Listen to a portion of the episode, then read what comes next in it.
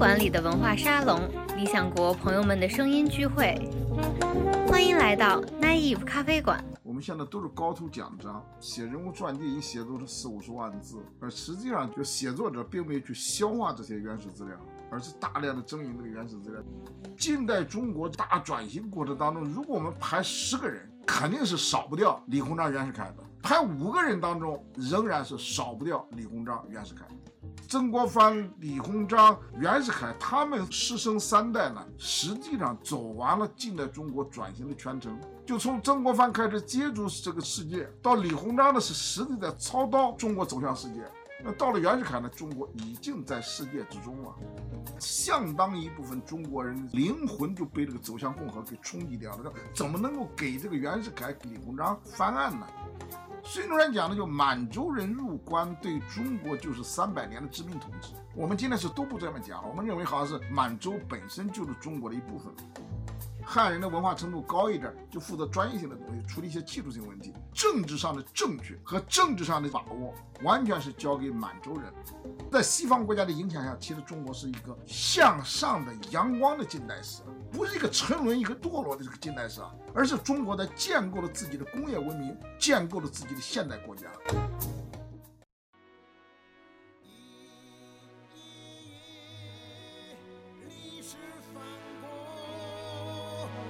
前浪远去，后浪更磅礴。一座座火山爆发，天崩地裂，君王美梦破。大家好，这里是奶衣咖啡馆，我是好汉。我们今天要跟大家聊两位备受争议的历史人物。啊我们也为此请到了。中国社会科学院近代史所研究员马勇，马老师可以给大家打个招呼。各位好，我是社科院马勇。我们今天其实要聊的两位历史人物是李鸿章和袁世凯，那也是马勇老师研究的主要领域的人物。那我们这个节目的契机其实是理想国最近出冈本龙司的一一套书，叫《李鸿章和袁世凯》。那在这一套书里面，冈本龙司其实他通过这两个人物，勾勒了一个他眼中的这个晚清的历史脉络。那首先，我其实想问一下马勇老师，您怎么看待您的日本同行的这一套书？他在这一套书里为什么会选取这么两个人物去勾勒晚清的一个历史的线索？早些天呢，小戴给我寄来这两本书呢，我就看了，我看了，我觉得确实非常符合我们今天的这样一种一般性的阅读吧，或者叫大众阅读。两本书呢，就是我都觉得形式上非常好。就它的规模呢，是我们一般的这个中国出版者和写作者很不愿意去这么去做的。其实我觉得这个做非常重要的。我去年好像给一家媒体年终推荐书的时候，我就讲，我讲我们现在都是高图讲章，写人物传记一写都是四五十万字，而实际上就写作者并没有去消化这些原始资料，而是大量的征引这个原始资料，就它的可读性达到了一种非常低的程度。那么这个书呢，从这个写作方式上和表达的方式上，其实你可以看到，这个作者冈本龙司就非常从这个读者的角度去思考问题。在写作的时候，其实他心中在想着这个读者，想着读者呢，但是也不是刻意把读者给拉低。我们中国作者当中有一个很重要的一个倾向性，就是有如果写大众性的读物呢，就觉得好像把读者拉低。实际上，他这里边你可以看到他的表达还非常学术化的表达。但是明白的这种去讲出来，而不是大量的争议。但是他的这种身份，你可以感觉到他讲的是一定有根据的了。他书后面有个书单子，有个这个目录，你就不看那个目录的话，你也感觉到他讲的是言而有信，是他的资格、他的资历，你足以相信他。那么这样的话，这个书呢，就既是一个这种看起来，就像我们中国出版业的讲话叫很通俗的东西。其实，通俗当中本身就蕴含着很高的一种学术水准。多年来，我个人一直期待的就是说，大众写作并不是区格的，大众写作仍然是一个专业写作，是专业研究者用一种非专业能理解的文字和表达方式来写作。所以，这个书从这样一个角度来讲的话，我觉得还是很值得我们中国写作者和出版者所注意的。这我想讲第一点了。那么第二点呢，就是说为什么这个选择这两个人？我过去的这些年的研究当中，我觉得李鸿章、袁世凯呢，大概选出来可能有这么两个方面的原因。一个呢，就是说他们可能是确实在近代中国转型，一直到目前为止，我们去排这个名次的话，近代中国这个大转型过程当中，如果我们排十个人，你肯定是少不掉李鸿章、袁世凯的；排五个人当中，我个人觉得仍然是少不掉李鸿章、袁世凯。两个传主的重要性是决定了我们写近代史的这么一个转型期的这种叙事的时候，可能是我们没法绕开的一个东西。就是你如果不能理解李鸿章和袁世凯，就很难真正理解近代中国的一些问题的本质。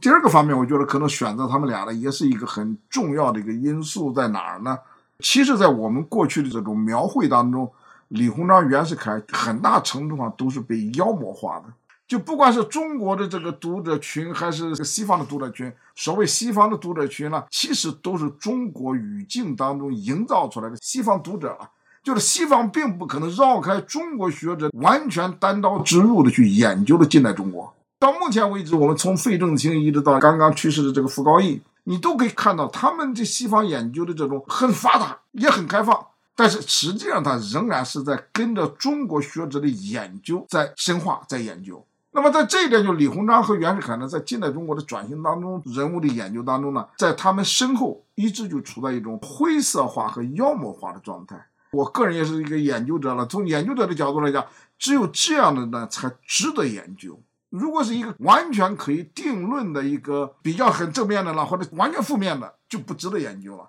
那么李鸿章和袁世凯之所以众说纷纭，其实他就是说可探讨的空间很大。因此我讲，从这两个角度呢，可以看到作者的选呃李鸿章和袁世凯呢，其实是很值得我们去思考，在近代中国转型当中的这么一个意义了。从这个角度来看，当然近代中国和这两个人比较相关的，我觉得其实我看我在读这两本书时，我觉得还可以，比如说呃李鸿章的老师曾国藩了，曾国藩、李鸿章。袁世凯他们师生三代呢，实际上走完了近代中国转型的全程，就从曾国藩开始接触这个世界，到李鸿章呢是实际在操刀中国走向世界。那到了袁世凯呢，其实我们可以看到中国已经在世界之中了。因为马老师，你刚才讲到像冈本龙司他选择这两位历史人物，那其实我知道你也给他们俩写过相当多的文章。那我在书里看到冈本龙司说，他对这两个人物感到兴趣，一个是因为他的重要地位，另外一个就是说，他认为日本人本身对李鸿章，特别是李鸿章，特别的不关心。其实，至少他认为现在的日本人不太关心，所以这也是他的一个兴趣点。那我想知道，呃，马老师，你对就是晚清历史，或者说您对经过近现代史的这种兴趣是什么时候产生的呢？我原来在读书时期，我是那个七八年读中专，七九年上大学就读历史了嘛。这七九年到现在已经是四十年了嘛。四十年，其实我前面的在读书读本科和研究生期间，我的重点是在学习和研究中国古史。八十年代学术界的价值观就认为近代的中国是没有学问可谈的，就是还不到一个学术层面的东西。那时候我们老师辈儿都告诉我们，就三代之下无学问嘛。大家有本事就应该去做就就夏商周三代史的研究，而不要往下做。所以当时其实等到我八六年到近代史所来的时候，你可以看到学术界的评估仍然会觉得近代怎么能算学问呢？就并不是觉得是个问题。但是毕竟我个人呢是来到了近代史所，后来在八十年代末九十年代初呢，那么近代史随着时间的流失，有一些近代的问题呢也可以经典化处理了。就是有些东西并不是翻烙饼一样的就翻来翻去的去谈，其实有很多问题随着时间的推移呢，就逐步逐步的，就是说可以稳定性的讨论了。那么这样的话，在八十年代末九十年代初呢，近代史的它的学术和的含量就越来越高。说我们这一代学者过去走过的三十多年，可以看到呢，近代史就从一个不像学问的学问，走到了今天很像学问的学问了。所以在这个过程当中呢，我个人呢，就是因为是社科院嘛，我们社科院就是从我进社科院的时候，我们基本上就是前面是读书学习，后边呢就开始这种课题性的研究。那么课题性研究呢，我们是在八十年代的晚期、九十年代中期吧，这个时候我们就立项了，也是院里面的重点，也好像是社科基金的重点。那么在做这个中国近代通史的这么一个过程当中呢，我就承担了晚清部分的写作。那么晚清部分写作，当时呢，所儿呢交给我的，就是在研究一八九四年甲午战争爆发之后，一直到一八九八年中国政治变革，到一九零零年中外之间的冲突，中国民族主义再凸显，就研究这个，实际上就是十九世纪最后的几年时间的这个这个历史。那么这样的，其实我在过去九十年代初一直到现在呢，我就一直把相当大的精力都在这一块在做。那么就李鸿章和袁世凯，这就属于我根本就没法绕开的东西。所以在当时，像也就在我在做的过程当中，新编的《李鸿章全集》在编辑在出版，他的编者呢我也很熟。那么袁世凯的全集呢，也是在这个过程当中呢在编辑出版，也都很熟。那么这样的他俩的资料呈现呢，应该说在近代人物当中，可能在过去的三十多年当中呢，应该说学术界呢也投入的精力相当大。你看李鸿章的全集、袁世凯的全集都是好几十卷，那么国家投入大量的资本。学术界呢投入大量精力，有的学者就完全是一辈子的重心就在这一个人物的研究上，做这种资料的收集，大海捞针一样的。你比如边缘凯的这个就是我们那个罗宝善先生，罗宝善先生在九十年代时候住在我们所里面，那每天到图书馆去翻旧报刊、翻资料，我们很熟嘛。当时在所里面时候，我们经常聊一聊。这样的话，在这个过程当中，我个人也就很自然的对李鸿章、袁世凯产生了很浓厚的兴趣。这是我现在规划当中，其实今年我可能也有一本李鸿章的带有传记性的、更偏重于学术性的一些讨论的。袁世凯呢，其实早些年就有出版社的约我写一个袁世凯的传。那么袁世凯、李鸿章呢，他们俩大概在我的研究当中就重要的关键点，比如李鸿章这个洋务问题啦、戊戌问题啦、义和团问题啦，就最后他这个辛丑谈判问题了。这些关键点，我大概都专门写过单独的文章。袁世凯呢，我这些年更是这样，我也专门研究过袁世凯在朝鲜、袁世凯在甲午、袁世凯在戊戌、袁世凯在一九零零，以及后来到新政宪政这个过程当中，袁世凯，包括我最早一九九一年我第一篇论文写的就是袁世凯研究当中一个最大的难点——帝制复辟问题。后来我围绕着帝制复辟，围绕着袁世凯的最后的政治活动。我也写过一系列的文章，时间很快了，几十年一晃就过，一个人一辈子能做的事情也不是这无限多的了。所以，其实我在这两个上面呢，我是还是很下了很大的功夫吧。其实就像您讲的，就是李鸿章、袁世凯其实是特别受争议的晚清历史人物。然后他们其实各自也有一个我认为相当大的一个标签，就是李鸿章其实是被普遍的贴上一个卖国的标签，就是由于这个甲午战争，由于签订了这个不平等条约。袁世凯其实跟就是大家都会认为他窃取了革命果实，他有一个窃国的标签。但是其实确实在很多学者，包括您和冈本公司看来，这其实就是一种剥离了时代背景的一种误解。你认为他们的这两种误解是有什么样更复杂的时代背景因素呢？我们可以先从李鸿章开始谈一下。我个人觉得这个其实它就是一个中国社会的大转型。另外，从李鸿章到袁世凯到现在为止，我们是改朝换代了四五次。最近的七十年，如果在传统中国来讲呢，我们应该是颠覆性的一个调整嘛。在我读书的时期，八六年毕业之前，袁李都属于绝对负面化的人物。那个时候，我们能够推崇的就是从林则徐到孙中山嘛。但是我们今天可以看到，几十年的研究和大家这种思路的这个调整，等到二零零三年的时候，就上次非典播那个就是走向共和的时候。原理的形象就相当的有了很大的调整，就那个调整，当时在中国的舆论场就引起很强烈的震撼。因为当时我是审那个稿子的嘛，那稿子我审了三遍，相当一部分中国人一种灵魂就被这个走向共和给冲击掉了。说怎么能够给这个袁世凯、给李鸿章翻案呢？翻案是一个政治话语了。其实历史研究讲的是逼近历史真相，之后是说给历史人物一种客观的。回到历史人物本身，他究竟是怎么一种这个心理，怎么样一种作为？回到一种历史本真上去，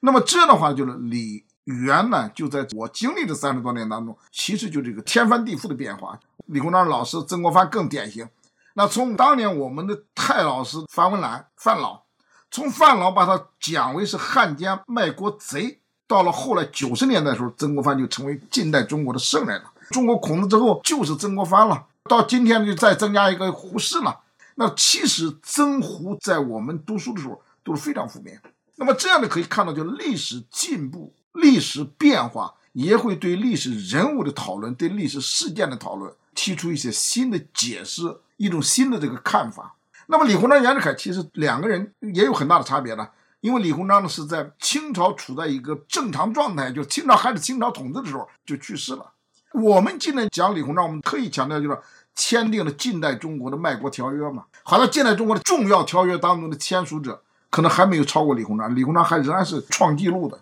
那么这个东西在过去的我们评估当中，就叫做不平等条约。李鸿章这当然就是卖国贼了。但是我们如果去从放到历史本身来讲，我们读书时候当时就有老师讲，那没有李鸿章签这个条约签不签呢？那当然也得签。没有李鸿章也有张鸿章嘛。因为在这种所有的条约都是因为事情逼到这个程度上，你可以讲是强权，你可以讲是压力，通过谈判而达成的协约之后，你总要有人签了。你没有人签的话，那事情就不能结束嘛。比如马关条约最典型，马关条约签完之后，清政府想反悔嘛？清政府当时想反悔，像张之洞都支持。不要履行这个条约，反悔，支持台湾的这个抵抗运动。当时就是朝廷，其实相当一部分，包括翁同龢了，都支持这么一种抵抗运动。但是李鸿章，你可以看到，李鸿章回到国内，在天津在养伤的时候，李鸿章获得这个消息之后，就给光绪皇帝有一个奏折。李鸿章的奏折是怎么讲呢？马关条约签订了，中国当然有付出了相当大的代价，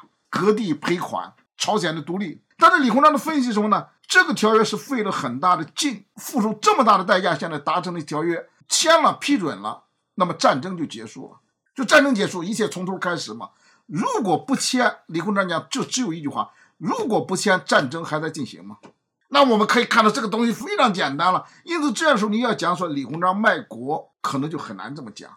这是我们今天去讨论一下李鸿章在这个近代条约的问题上呢，不论他的直隶总督还是北洋大臣。那都是第一等的大臣，一等一的大臣。那么这种状况下，他去执行这个东西的话，那可能就很难讲是这个东西完全归结为他个人的品质上。那么这一点，当然最近这几十年大家都比较能够认同了。就讲，这是我讲的第一点。第二点呢，是要看呢，究竟这些条约是不是卖国呢？这个当然可能到今天为止，可能我们现在讨论也有很多非专业的，就是不在这种研究层面去讨论的。可能一般的这个读者可能觉得割地赔款当然就是卖国了嘛。但是我过去我专门有文章讨论问题，就在这种状态，我们去理解近代中国从南京条约到北京条约这两个条约和这个李鸿章关系还不大。到后来这个烟台条约、马关条约，到这个辛丑条约，这都是和李鸿章直接有关的。那么这些条约当中。如果我们放到近代中国转型的角度来讲，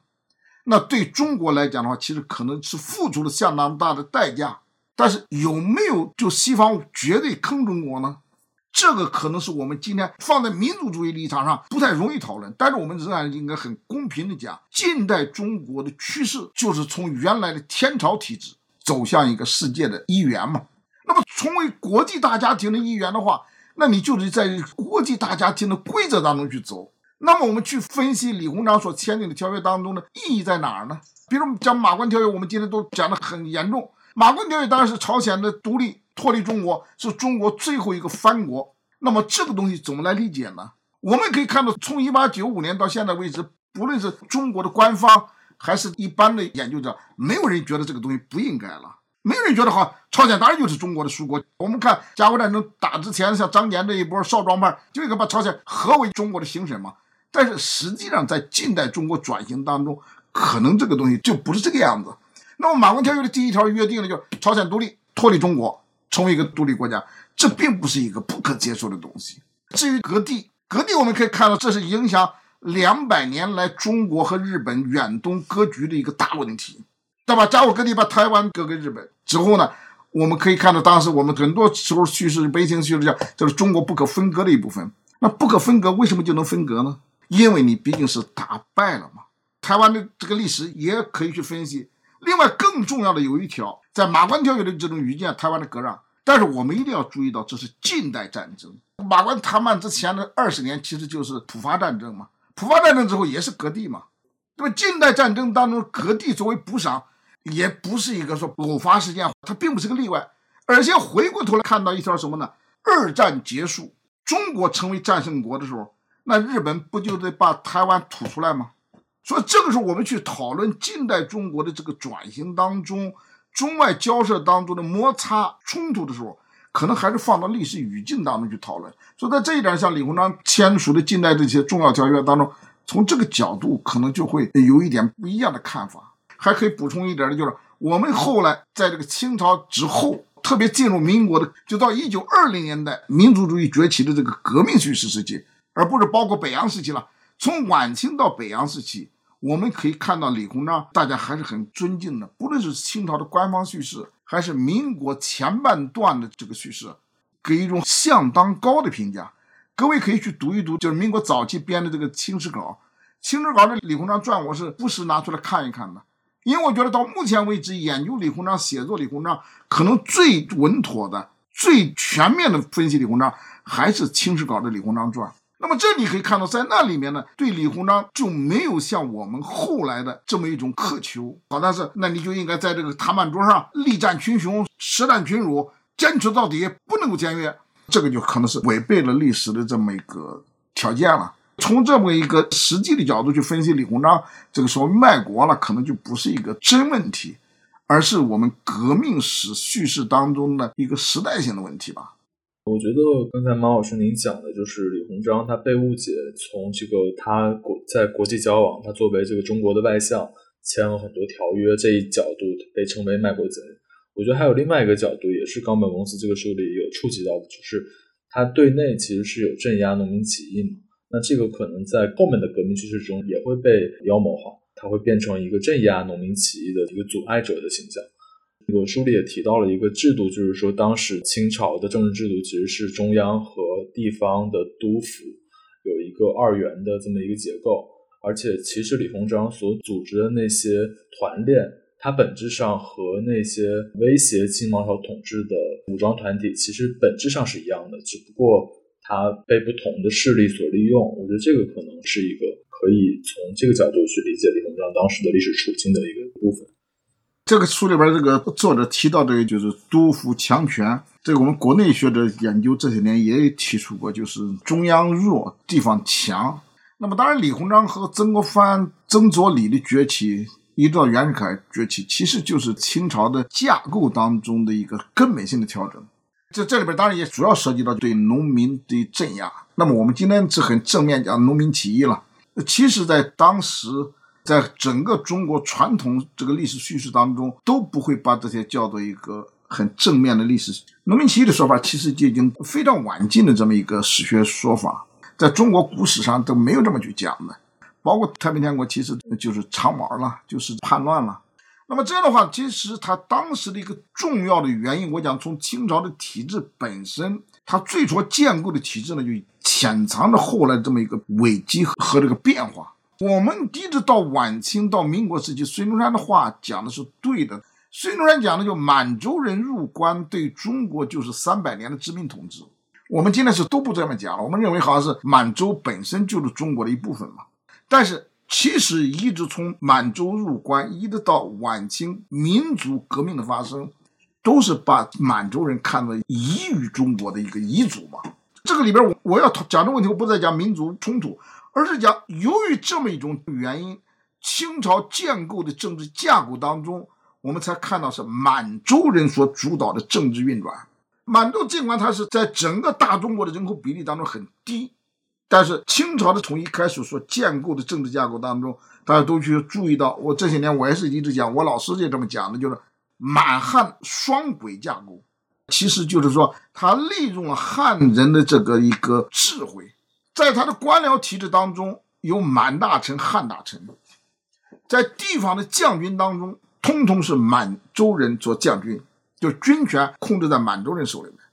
那么汉人在这个清朝的政治架构当中，作为汉大臣，其实经过我们今天话讲翻译过来，就是汉人的文化程度高一点，就负责专业性的东西，处理一些技术性问题。那么政治上的正确和政治上的这样一种把握，完全是交给满洲人来处理的。那么这个架构，从这个就是王朝政治的角度来讲，我们对满洲人一点都不苛求了，因为毕竟天下是人家打下来的，那他当然是理所当然了。后来我在再研究，我讲。那实际上不仅是个满汉共治体制，其实满洲人也没有傻到就是完全成为一个孤家寡人嘛。满洲人和蒙古人和中国周边的族群其实是建立的这种统治联盟的。我们可以看到，实际上很多时候是满蒙汉三轨体制。那么这种体制其实一直发展到差不多两百年的时候，就是一六四四年、一七四四年、一八四四年，就两百年走下来，一个王朝走下来。他这个政治架构并没发生问题，就满洲人处在一个绝对的控权的状态下，整个国家的股权都被他完全控制住，他就是大股东，他就是一股独大。那么这个东西他就做下来了，做了两百年那就不得了了。那么这种状态，但是到了清代的中期，鸦片战争之后的五口通商，导致了后来的太平天国一发生。那你可以看到，满洲的政治统治这么强的时候，面对着太平天国的这个冲击，你可以今天去看到太平天国从今天起之后北上、东下，那就是势如破竹啊！你今天去读这个曾左李的这个就是太平天国时期的这个史料，你们也感觉到就是根本拿太平天国好办法。那么这个时候怎么办？我们才看到清朝的架构当中，他发现一个大问题，就原来的传统的清朝这个八旗。绿营这个架构都不行，那么这个不行，当然我们现在很多研究者也是在讲一个东西，我并不认同的，就像王朝的腐败导致这个八旗绿营的这个腐化。我在分析这个问题，我认为什么呢？是王朝走到了一个稳定的状态。我们可以看到太平天国的时候，实际上清朝的军队差不多一百五十万人还要多，但是这些一百多万军队都干嘛呢？因为它是一个大帝国，是个大王朝嘛。那么这些军队呢，都是分别的在驻扎到一个稳定的地方嘛。那么在这种状态，就是说他能够调动的这种机动兵力去面对几十万的太平军，那对清政府来讲的话，其实基本上是不可能的。就他没有这几十万的机动部队，那不仅是太平天国是没有。其实我在甲午战争写作的时候，我就讲，李鸿章当年是反对因为朝鲜问题和日本直接开打的。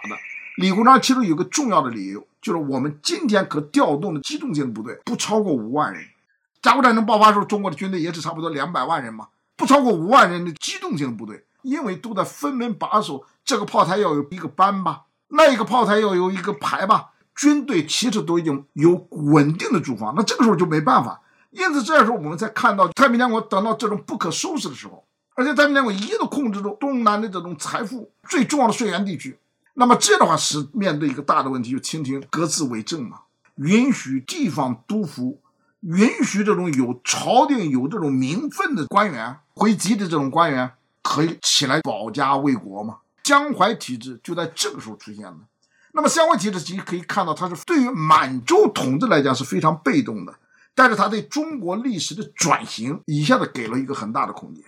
这个你可以看到江淮体制出来之后，才导致我们这两本书的作者。也在里边讲到的，就是说督府的权利呢，就督府强权，督府他拥有军队，拥有地盘那么他当然对朝廷就会有很大的这个约束的功能。我们看曾黎元三代，它的差别性就在这儿嘛。你看袁世凯在掌控的军队时候，根本他就不在乎这个东西了。他在控制北洋的时候，实际上朝廷在很大程度就是看着北洋的脸色来决策嘛。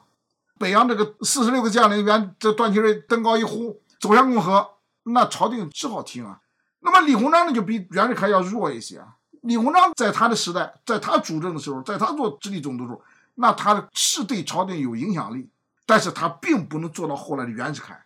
那再看李鸿章的老师，看曾国藩呢，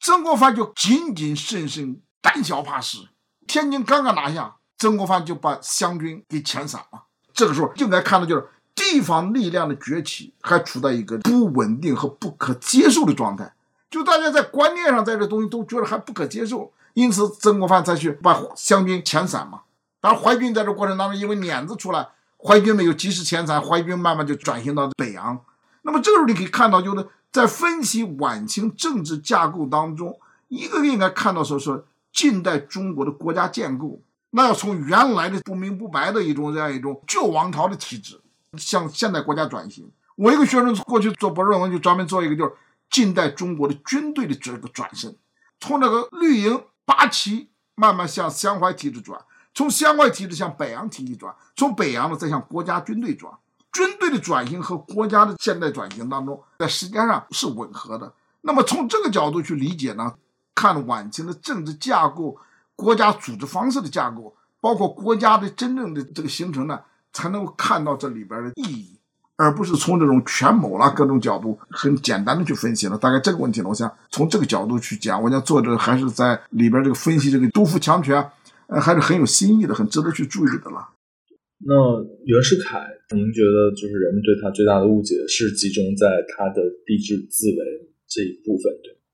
你看，在这个民国这个要开建的时候，袁世凯后来就所有的都因为帝制的原因，把这个历史都搅迷糊了。我们今天就不好讨论了，也不好那个一般的很难就觉得好像你怎么老是给袁世凯翻案呢？袁世凯都那么坏了。其实呢，袁世凯呢实际上就是我们可以看在民国建构的时候，国内外对袁世凯都有一个最简单的期许，就中国的华盛顿。当时对这个孙中山呢，也是这个期许嘛，就是中国的华盛顿了。日本另外一个学者给袁世凯写的传记，那多年前中文出版的，其实就是国际社会都对袁世凯的期许，就是中国的华盛顿。那中国的华盛顿是什么呢？引领国家建构一个好的政治制度，之后成为真正的国父嘛，就成为国父群体的一部分。当时的南京临时政府结束之后，孙中山地位非常高的，大家就觉得孙中山呢，这个确实不是为了私人的利益，为了党派的利益，而这种就是说把这个临时大总统让出来。之后呢，使中国重新回到了一个统一的架构上来。就二次革命发生之前，中国人对孙中山还是很佩服的，就觉得这个不得了。国际社会对孙中山这时也很佩服，尽管西方国家并不愿意承认孙中山的南京临时政府，但是对孙中山的个人人格还是很佩服的。二次革命一发生，那当然这个事情就改写了。袁世凯当时也是这个样子。袁世凯一直到一九一五年二十一条发生。之后，这个时候他在加强这个权力，包括这个二次革命之后，是国会他们成立政治会议，加强到总统的权力。你如果去读梁启超在这个时候的文章，梁启超就认为袁世凯走到这儿都是对的了。原来民国初年所建构的临时约法当中所建构的政治架构是有问题的，大总统的权力被这个内阁严重分割了嘛？大总统的任何命令都必须由内阁总理来签署才能够成为法令，才能执行。那么这个时候，当时梁启超就讲，这肯定是不对的，这肯定应该调整。而且我们就读同时期的这个胡适的日记，胡适也是对袁世凯这个时候在拢权，把大总统的权力调整到一种和美国的大总统行政权力至上，就在行政的权力上，你是不能够去分割他的权利的。你分割他权利，那大总统就没有权了嘛。当然，议会保持议会的权利，法院保持法法院的就三权分立。但是大总统的权利在袁世凯在一九一五年的调整的时候，其实当时国内外稍微有这种现代眼光的这个学者和政治家，其实都是认同的，并不反对的。但是后来等到一九一五年的陈独秀的《新青年》九月份发表嘛，就在《新青年》发生之后，中国的政治确实袁世凯就引到了一种比较错误的方向上去了。我专门写过文章，就是恢复帝制是不是可以的呢？按照儒家、按照圣人的说法，叫知错就改，善莫大焉了。如果我们认为，就是说，就是一九一一年辛亥之前的十年，中国人的基本共识是君主立宪，偶然性的在一九一一年走向共和了，可是因为满洲统治的到最后时刻不愿意妥协了嘛？那么我在我过去研究当中，我讲走向共和来对中国人来讲，实际上是这个历史性的偶然嘛？因为到之前，从一九零一年梁启超的讨论，一直到武昌发生这个变乱，一直到南北之间谈判，黎元洪的这个原则都是讲，只要重回君主立宪这个轨道上去就没问题的。君主立宪是中国人十年来的基本共识。那么这个时候就是调整到君主立宪，对不对呢？我们今天可以大量的史料都看到了，看一九一五年底的讨论。大概相当多的人都认为不是问题，就回到君主体制，回到这个君主立宪体制不是个问题的。我们讲绝对的革命论者，像那个张太炎，张太炎在一九一三年就跟袁世凯当面讨论过重回帝制的可能性嘛。张太炎认为说，大众你不要着急，重回帝制，建立这种行政权力至上，并不是不可以，是可以的。但是呢，现在不能够这贸然行事啊，就是如果当时中国面对的最大问题，这个蒙古脱离了中国嘛。一大块土地没了，那么张太炎就给袁世凯讲说：“如果你出兵踏平蒙古，让蒙古重回中国架构，你不称帝，人民会拥戴你称帝啊。”那么这个帝制呢，就在我们的这种政治史的讨论当中，在政治理念讨论当中，我过去我有个说法叫什么？他对中国人是中国人的意义世界，就中国是文化程度很低的一个国家，需要这种明君。需要这种天高皇帝远，那对中国人是一个心理上的需求啊。所以这样，在一九一五年，这重回君主立宪是并不是不可以。过去我也讨论过，就是那就重回有几种路径嘛。那当然，重回第一个让宣统回来嘛，那并不是回到你原家去了。大家后来所有的焦点都你袁世凯，这就太自私了嘛。你主导的重回帝制，按照老乃宣讲的，你现在就明明白白宣布十年共和嘛。共和本身就是中国传统的统治方式嘛。大总统宣布现在十年共和，十年之后我们的宣统皇帝就长大了嘛。长大了，我们明明白白就大总统还权给宣统。当时这个老乃宣专门写过就是《共和正解》嘛，他在共和政界和去共和政界当中，他讲，如果袁世凯走这条路，那这是最正当的。你现在琢磨着有一点集权，那大概大家都觉得，毕竟十年之后呢，回到一个周天子这个政治架构当中去嘛，就认为是可以接受的。这是老乃宣的一个建议。还有其他人讲，那可能是在晚清最后十几年的这个政治变革当中，晚清皇帝被妖魔化了，可能是异族统治中原，那么这个不好。那我们就找这个孔子的后人嘛，虚君嘛，只是找一个统治的正当性也可以。各种方式的当时讨论当中，唯一没有提出公开讨论的，就是交给袁家。那这个东西就不对了。袁世凯的后来的政治信誉出现了很大的问题，是因为你这个操作到最后给人感觉你是非常自私的嘛。尽管袁世凯在一九一五年的七八月份见这个梁启超和这个冯国璋的时候，赌咒发誓的讲。我没有想给我孩子留这个皇权的动机呀，但是后来大家就觉得你这说假话了。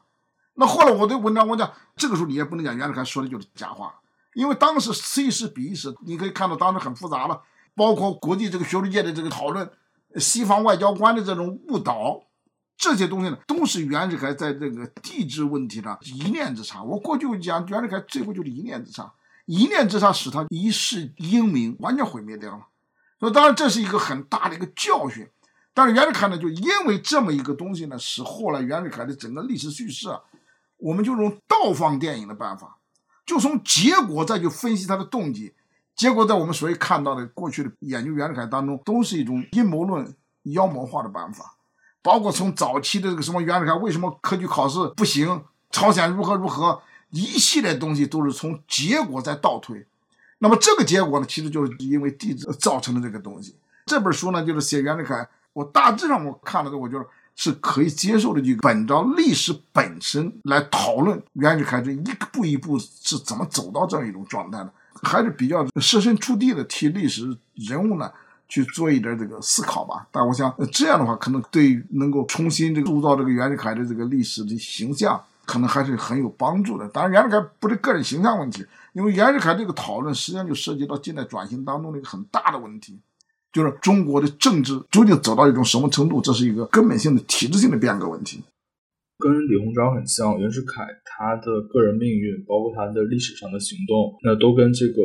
国际关系方面很有关系嘛。然后包括袁世凯最早也是在朝鲜才发迹，然后后面才有他一切后面发生的事情。马老师，你认为这个中国的现代化在近代世界里面，具体到他们两位身上，和国际事务的关系具体是怎么样交织在一起的？他们当时和他们的同时代人相比，他们对待西方的态度是不是和一般的保守官僚是有很大的不同的？包括袁世凯就是二十一条，这也是他负面性的一个很重要的历史事件嘛？其实也跟李鸿章有很多相似的部分在这一块。呃，其实近代中国根本性问题就是如何看待世界，如何给世界重新建构一个这个新的关系。因为在大航海之后的西方人来之前，中国是整个东方世界的主导者了。到了乾隆三十年、四十年的时候，那就达到十八世纪的八十年代吧，就一七八零年前后，中国的这个建立一个最强盛的状态。当时大概可能是清朝有四十五个左右的这个属国，它所涉及的这个疆域和面积达到什么程度？东面就直接顶到太平洋了，南面西南的就到了印度洋，南海之南，北边就到了贝加尔湖，往西就到了中亚地区，像今天塔吉克斯坦啦这些中亚五国了，大概都是清朝的这个属国。我们去读《清史稿》的这个《藩国传》，就是里边就对每一个属国都有很详细的描写。那么这些东西你可以看到，当时就清朝时候中国人的世界，就是一个远东的中国主导的一个中藩体制。那么这种体制在这么一种状态，当然是可以看到是一个一种形态了。它这种形态，它基本上是从一个也是很完美的可以自我满足的一个东西，包括它这个内部的这种经济的运行了，在这个蜀国体制当中的循环，它没有和西方进行经济循环，但是它在蜀国内部也是有个循环的嘛。应该看到它是自成一个体系的，但是十六世纪、十七世纪开始的大航海，中国没有能够去面对大航海出现了新殖民主义，没有一个正确的应对。我在研究当中，我一直讲中国的属国体制是中国特色的旧殖民主义啊，那么西方在大航海之后的新殖民主义什么呢？是要用自己的文明去引领一个新的殖民区域嘛？要驻扎在那儿，要去改造这个地方嘛？但是中国的蜀国的旧体制的是不驻扎、不改造。后来等到琉球问题发生的时候，总理衙门给那个日本使臣讲的叫“蜀国自主”啊，就蜀国的内政和外交都是自主的。因此，你看这几十个蜀国脱离中国，等于说根本就没有任何痕迹。对缅甸脱离还有个复杂的谈判，越南脱离是打了一仗脱离，朝鲜是打了一仗脱离，有的根本就是等于说没有任何履行什么手续就脱离了。那么这个时候你可以看到，它就旧殖民主义的蜀国体制非常脆弱，没意义。那么没意义，而且在这个过程当中呢，蜀国体制后来在一八七零年代开始，琉球问题引发的蜀国解体，不到二十年全部解体完。那么我过去我在讨论当中，我讲我们真的要去分析啊，清朝的统治精英、政治精英、从政精英究竟怎么看待这个问题呢？就苏国解体对他们来讲是不是一个很悲伤的事情啊？我们今天好像都觉得好像是那朝鲜独立了，中国很悲伤啊，琉球脱离中国，我们都很悲伤的。其实这是一个历史错位之后的感觉。我们今天去讨论一八七零年代到一八八零年代中国蜀国的解体，对清政府来讲并不是一件。绝对悲伤的问题，因为我们去思考蜀国究竟它最初对中国的意义是什么呢？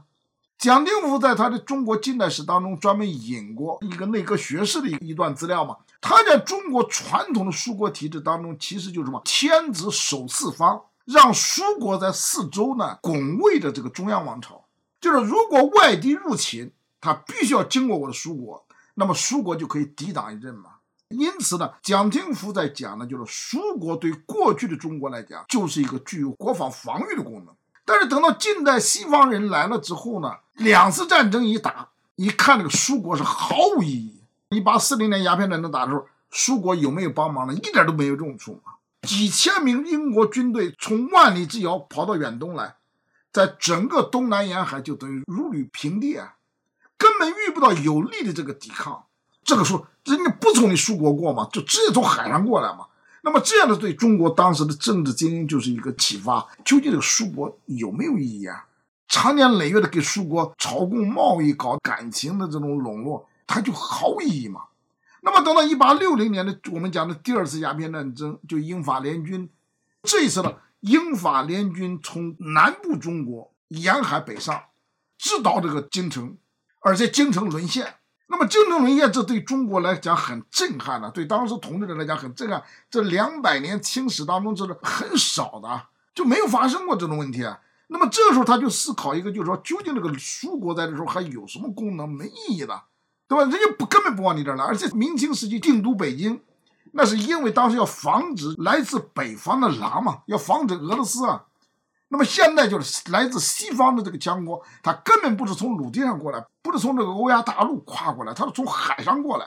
那么这样的话，我们才可以看到，其实到了一八七零年代，琉球问题的凸显之后，琉球像一个多米诺骨牌的第一张牌一样的，琉球在一八七年开始出问题之后，你可以看到琉球朝野到总理衙门、到北洋大臣那儿去请求，能够让中国方面出面阻止日本不要去吞并琉球。但是中国政府为什么并不愿意去帮琉球人吆喝一声呢？那这里边其实就是有一个现代国家建构当中，什么样才是现代国家？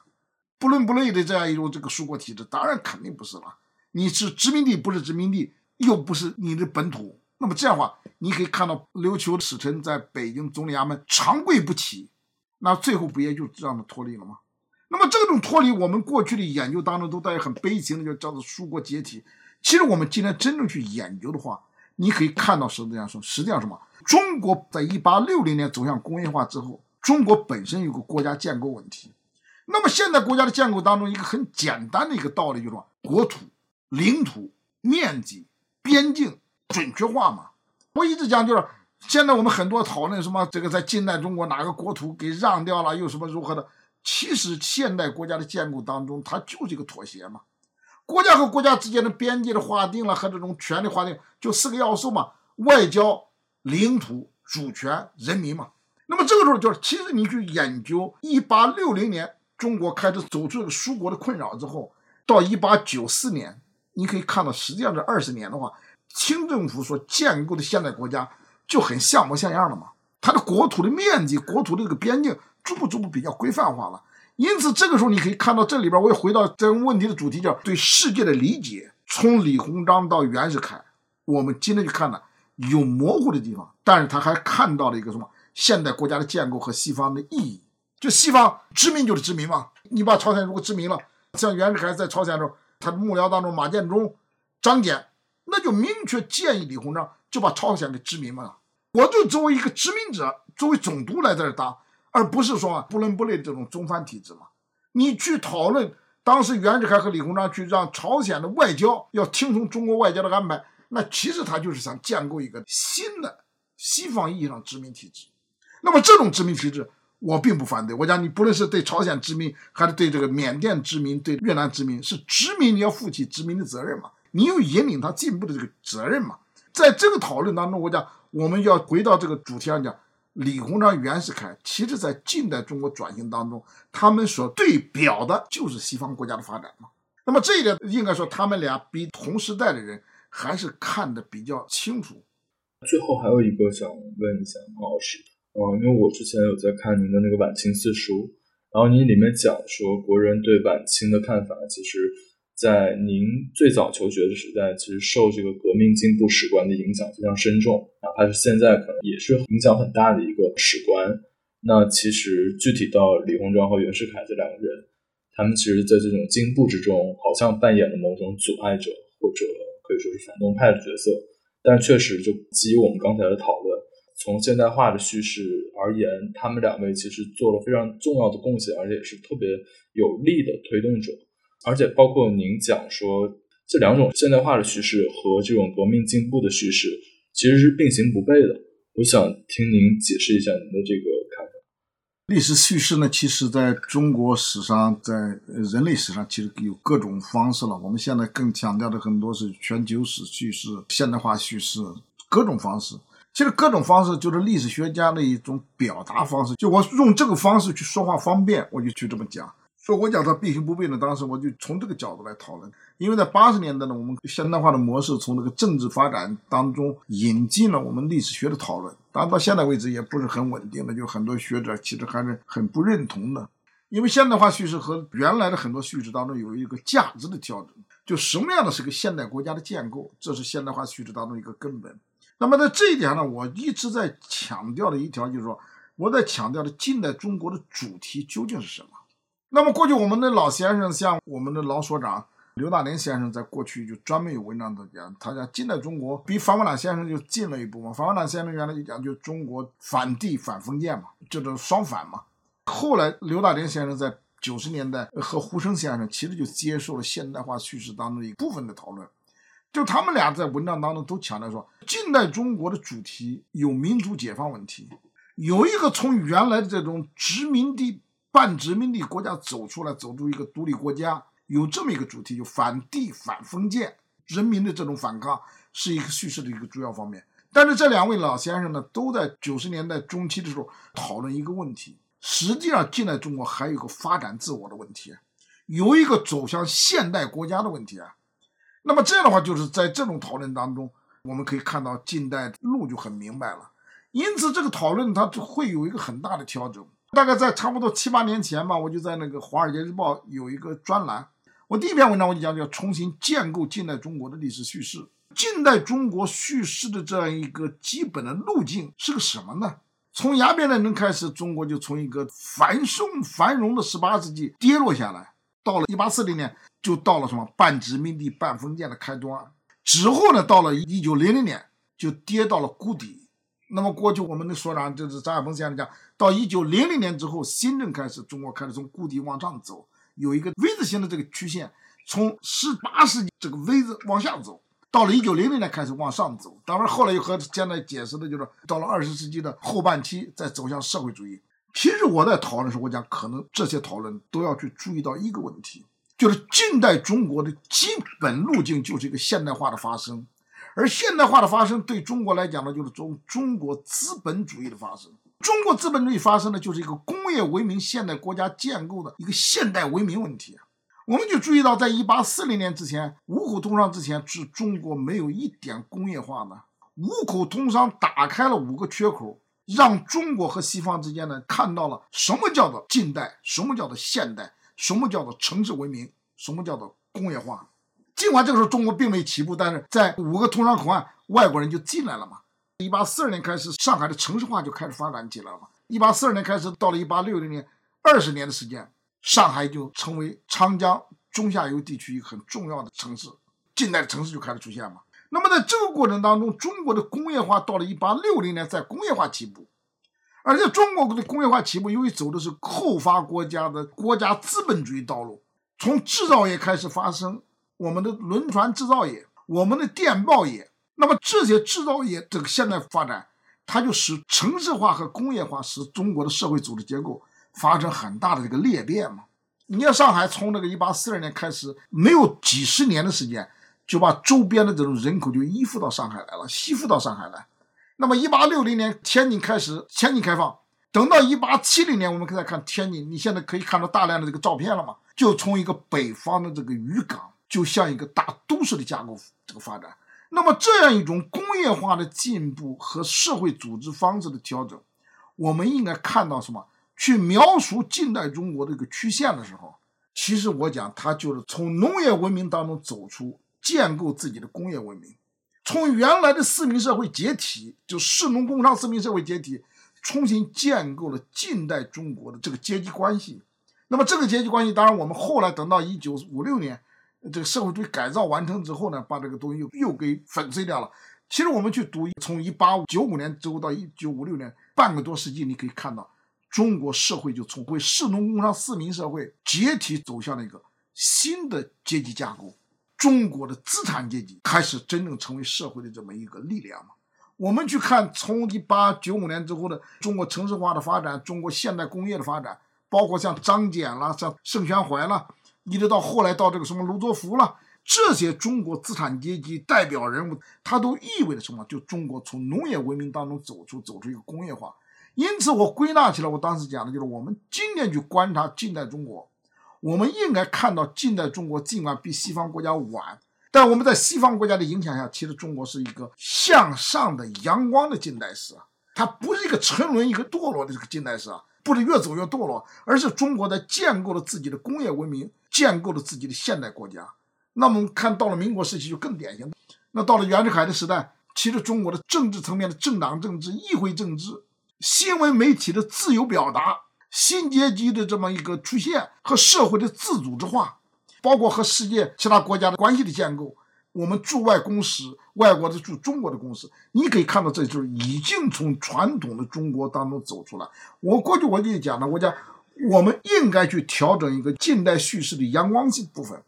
这阳光部分当然有没有问题了，也有问题，就是早期资本主义发展给社会带来的严重的不公。快速发展救助社会的这种管理条件没有跟上，那这个没跟上是一个客观的东西了。那么这种它有很多问题，但是一定要看到中国资本主义早期发展当中带给中国社会的冲击和震撼，那这才是一个在历史叙事当中需要注意的。那么在这过程当中，当然我在晚清民国的研究呢，我觉得可能这不是一个价值观问题，这是我们怎么重回历史本来的面目，去逼近历史真相，应该看到这么一个过程。不要老是在那种好像是过去的一种沉沦的这么一个层面当中去讨论问题，有很多没有解决的问题，但是一定要看到近代中国给过去几千年的中国历史增加了很多很多的新鲜的因素，要从这个角度去解读，我想可能会得出很不一样的看法吧。